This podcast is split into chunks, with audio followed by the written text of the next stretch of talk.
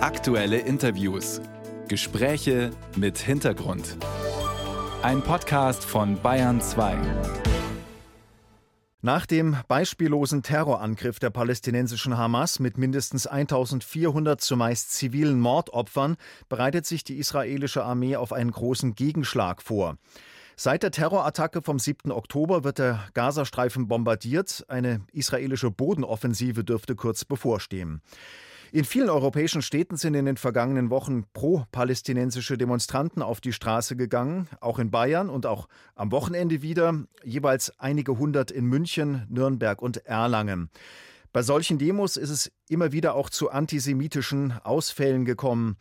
Am Bayern 2 Telefon ist dazu Ludwig Spähnle, Beauftragter der Staatsregierung für jüdisches Leben und gegen Antisemitismus. Guten Morgen, Herr Spähnle. Guten Morgen, Herr Seiler. Herr Spähnle, die Demos äh, am Wochenende sind friedlich verlaufen. Äh, wie man hört, vereinzelt wird wegen Volksverhetzung ermittelt. Wie beurteilen Sie diese jüngsten Proteste?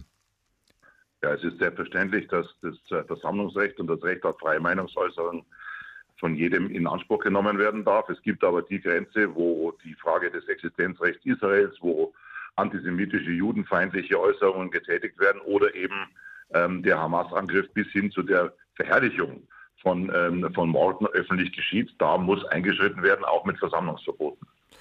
Demonstrationsfreiheit besteht. Selbstverständlich, äh, wie Sie auch sagen, äh, ist es denn aus Ihrer Sicht moralisch zulässig, äh, für ein Ende dieser Luftangriffe zu demonstrieren? Das muss jeder, der diese Themen aufgreift, für sich entscheiden. Er kann das Versammlungsrecht in Anspruch nehmen.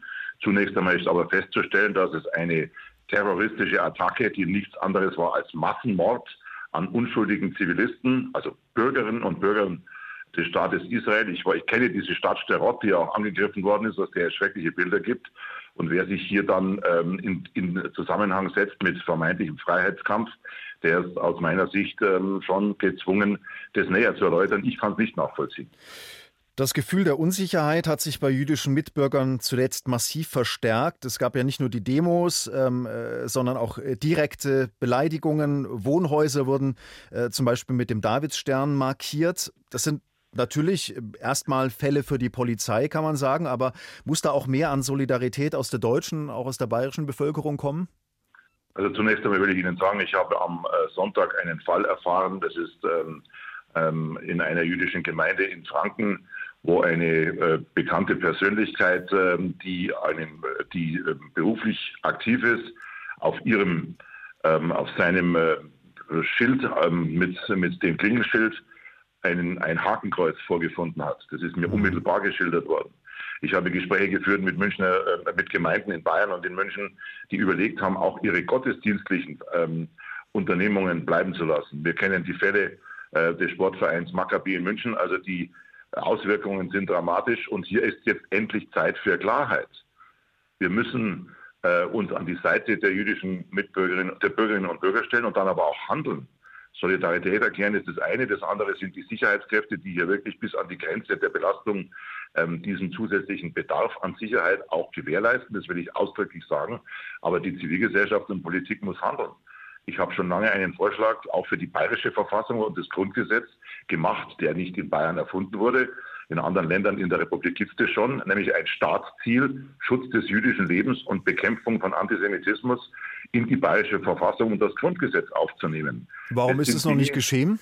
Ja, wir haben andere Länder, in die Sachsen-Anhalt und andere haben das schon getan. Ich habe es vorgeschlagen ähm, auch die Bund-Länder-Kommission der Antisemitismusbeauftragten für das Grundgesetz. Ich hoffe, dass diese Schritte jetzt getan werden, weil das dann staatliches Handeln auch in einen anderen Rahmen setzt. Mehrere Politiker äh, haben jetzt ähm, Passentzug und äh, Ausweisung von Menschen mit ausländischen Wurzeln gefordert, die das ähm, Existenzrecht Israels abstreiten bzw. sich antisemitisch äußern. Ist das der richtige Weg? Wir müssen eine umfassende Agenda in den Blick nehmen, weil es hier um mehr geht als um die eh schon als Einzeltatbestand skandalöse Einschränkung der Bewegungsfreiheit, wenn man so will, äh, jüdischer Bürgerinnen und Bürger. Es geht um die Frage des wehrhaften Rechtsstaats und um das Selbstverständnis unserer liberalen, nicht im parteipolitischen Sinne, Demokratie.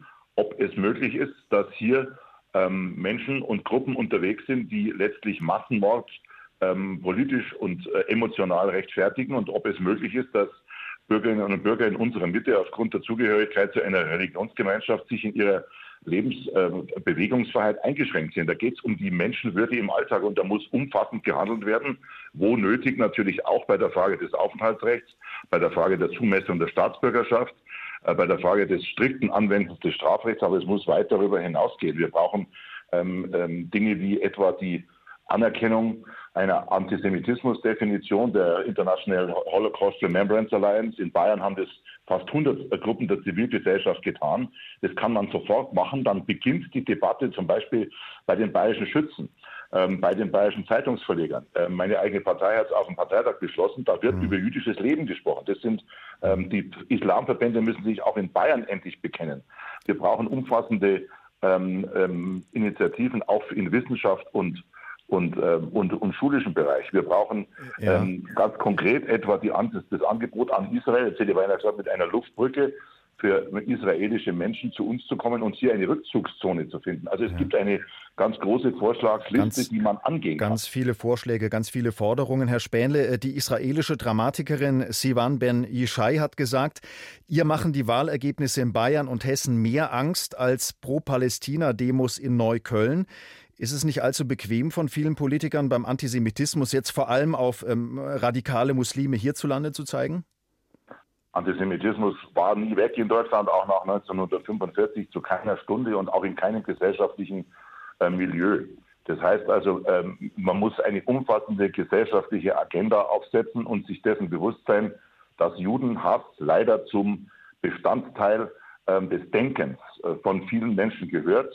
Das ist sicher eine Minderheit, aber die, die ist nicht äh, im Promillbereich. Man geht von bis zu 20 Prozent aus, die hier solche Vorstellungen ähm, teilen. Und dem muss man sich als gesamte Gesellschaft entgegenstellen. Und natürlich sind Wahlergebnisse von rechtsextremistischen Parteien ähm, etwas, das uns nicht ruhen lassen darf. Sagt Ludwig Spähnle, Beauftragter der Staatsregierung gegen Antisemitismus. Herr Spähnle, vielen herzlichen Dank für das Gespräch. Danke.